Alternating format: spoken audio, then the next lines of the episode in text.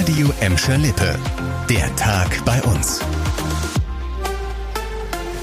Mit Vera Körber, hallo zusammen.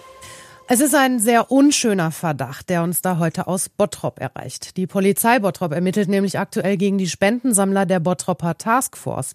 Es soll da Unstimmigkeiten über nicht ausgestellte Spendenquittungen geben und zwei Lkw-Ladungen mit Sachspenden sollen ebenfalls verschwunden sein.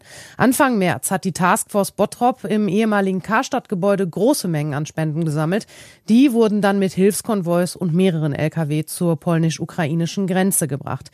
Lena Klitzner hat noch weitere Details zu dem Fall. Bei der Sammlung und dem Transport der Spenden hat die Bottropper Taskforce Unterstützung von der Bots-App Unternehmergesellschaft bekommen zu deren Netzwerk auch Dein Bottrop und Wir lieben Bottrop gehören. Jetzt wirft die Bots-App UG Stefan K., dem Organisator der Bottropper Taskforce, vor, dass dabei nicht alles sauber abgelaufen sei. WhatsApp wollte beispielsweise Fotos von Transport, Ankunft und Ausladen der Spenden haben. Stefan K. habe ihn diese aber nie zugeschickt.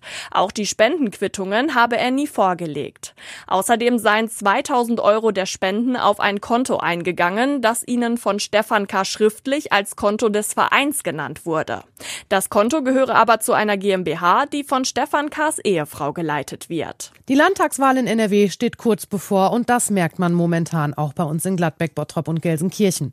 Immer wieder machen nämlich aktuell Politiker bei uns halt. Unter anderem hat NRW-Ministerpräsident Hendrik Wüst heute bei seiner Wahlkampftour der Firma Pilkington in Gladbeck einen Besuch abgestattet.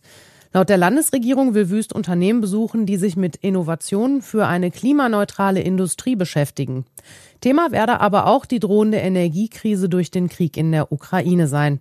Pilkington hat allein am Standort Gladbeck über 500 Mitarbeiter. Dort werden unter anderem Wärmedämm- und Sonnenschutzgläser hergestellt. Auf einer Industriebrache in Gelsenkirchen-Bulmkehüllen ist an Ostersonntag ein 13-jähriger Junge schwer verunglückt. Laut der Gelsenkirchener Feuerwehr war er offenbar durch das marode Dach einer leerstehenden Firma gut fünf Meter in die Tiefe gestürzt. Der Junge musste schwer verletzt ins Krankenhaus gebracht werden. Wie genau der Unfall passiert ist, muss jetzt die Polizei ermitteln.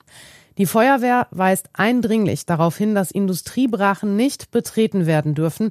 Auch wenn solche Gebäude reizvoll sein könnten, sollten die dort verborgenen Gefahren nicht unterschätzt werden. So langsam reicht's, hat sich wohl eine 65-Jährige jetzt gedacht.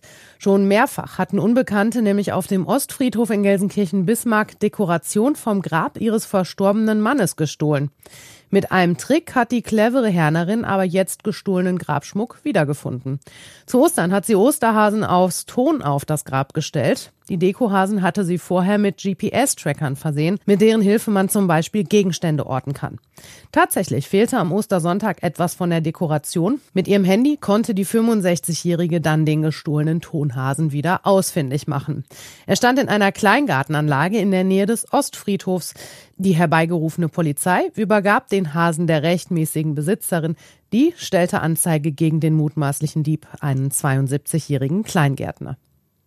Das war der Tag bei uns im Radio und als Podcast. Aktuelle Nachrichten aus Gladbeck, Bottrop und Gelsenkirchen gibt es jederzeit auf radio und in unserer App.